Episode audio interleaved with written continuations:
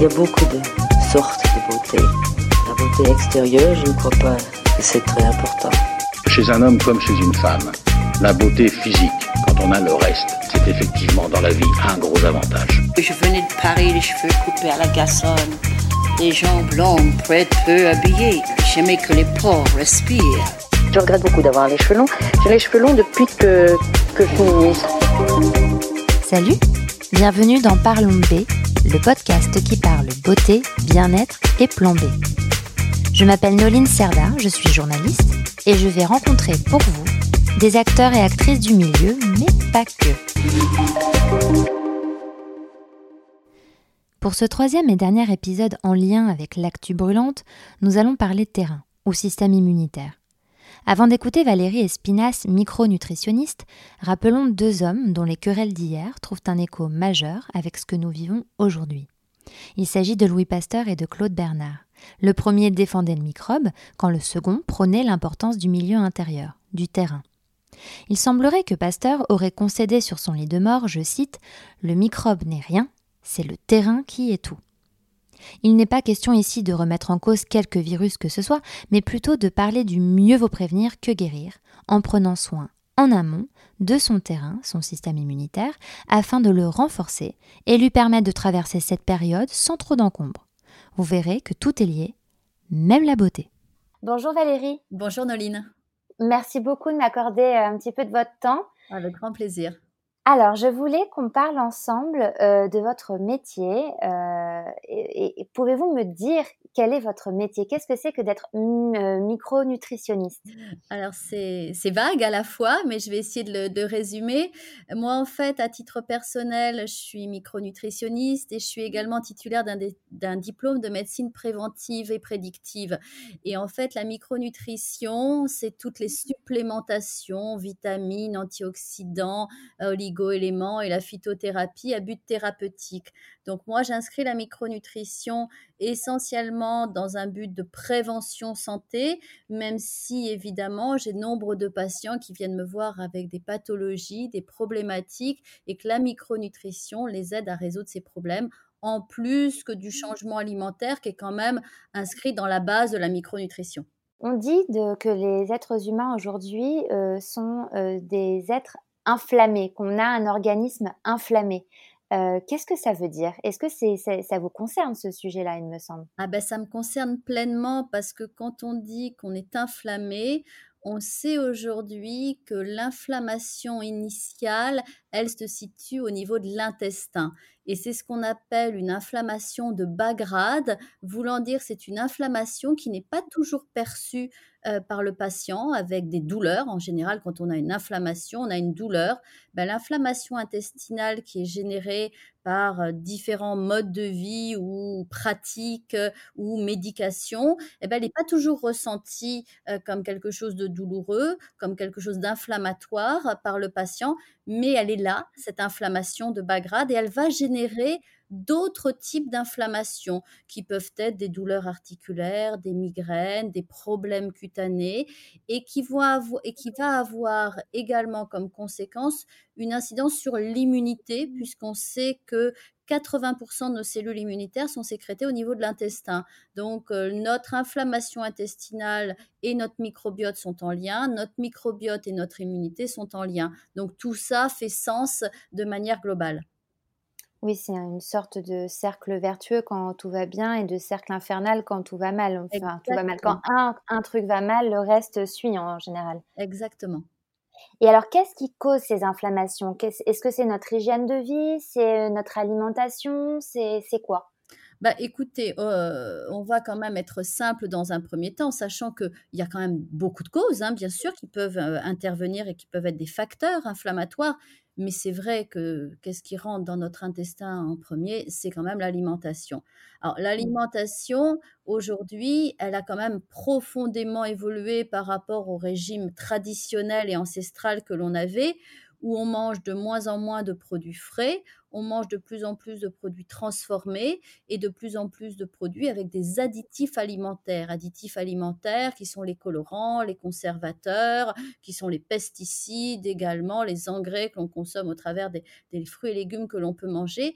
Et tout ça, ce sont des produits chimiques qui vont avoir des actions inflammatoires et qui vont modifier profondément le microbiote intestinal qui, une fois qu'il sera modifié, ne sera plus protecteur de votre intestin et favorisera également l'inflammation.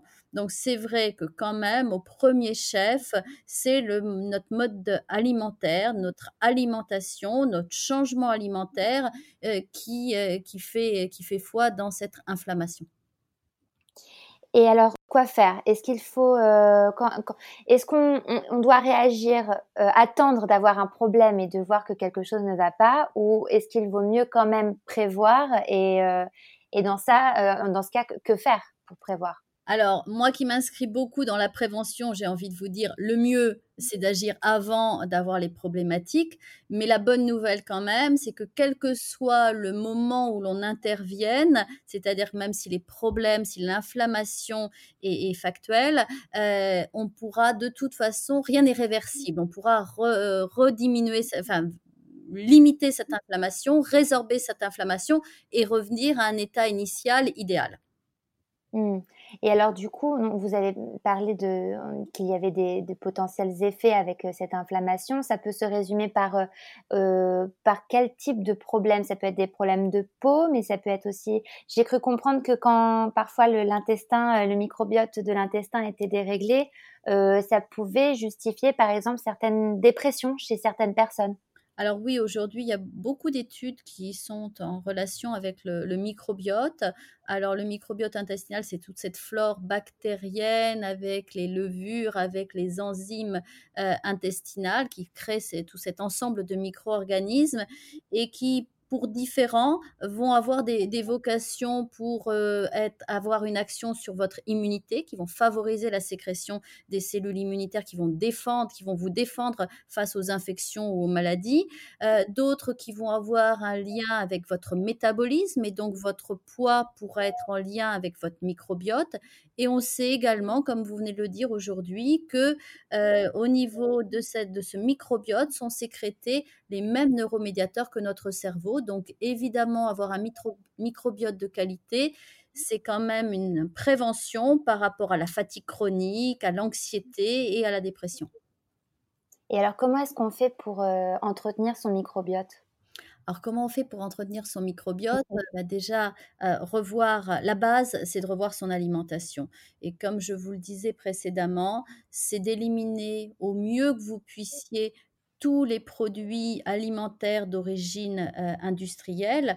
Alors, une catégorie qui est souvent oubliée, on peut faire attention de ne pas manger des biscuits industriels, de ne pas manger des plats industriels, mais on oubliera que les sodas et les boissons à base de jus de, ou d'extrait de, de, fruits sont gorgées d'additifs alimentaires. Donc, ça va loin et il faut essayer de limiter, de vraiment les éliminer au maximum, d'avoir, de consommer à chaque repas des produits frais, des, des fruits et des légumes frais et d'avoir une alimentation la plus diversifiée et la plus de saison qui soit pour avoir les meilleurs micronutriments qui sont les vitamines, les antioxydants qui sont présents dans ces aliments. Donc ça, c'est la première base, c'est d'avoir une alimentation qui soit qualifiée.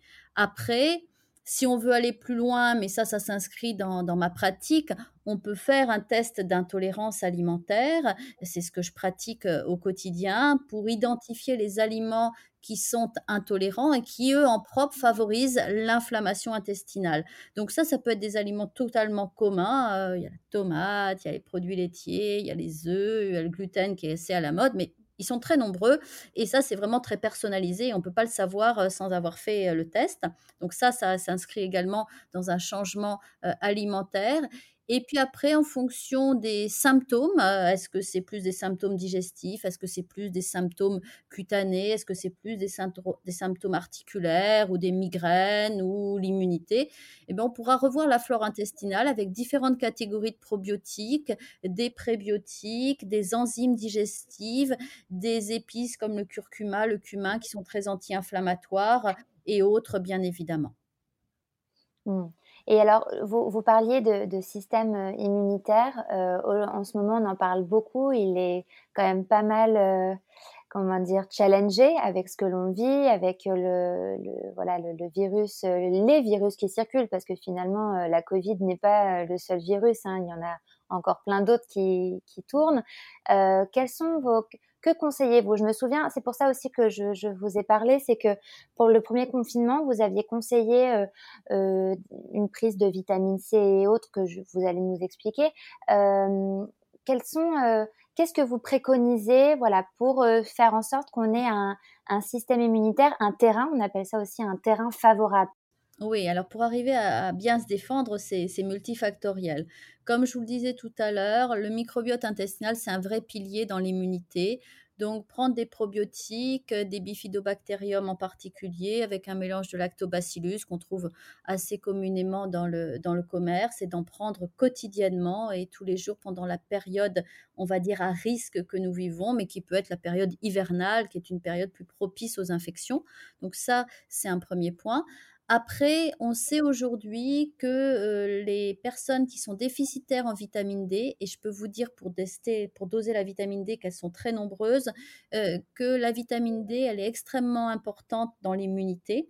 Donc, prendre de la vitamine D quotidiennement. Moi, je préfère en gouttes parce que les doses sont moindres et on peut euh, l'absorber euh, quotidiennement plutôt qu'une dose de charge une fois par mois.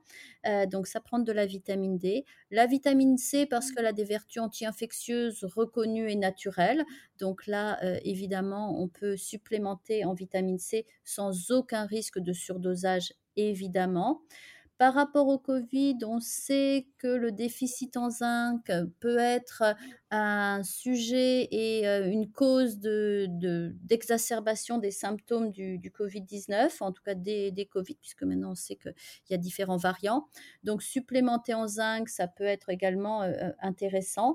Et puis après, vous avez toute une panoplie de, plantes anti-infectieuses qui sont reconnues pour leur effet préventif et curatif dans les infections qui sont l'échinacée, l'extrait de pépins de pamplemousse, il y en a, il y en a de multiples.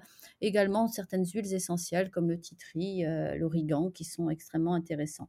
Donc, toute cette panoplie, elle agit à différents niveaux. S'occuper de son microbiote, c'est absolument important. Ne pas avoir de déficit vitaminique, c'est absolument important. Et stimuler et booster son système immunitaire, c'est important.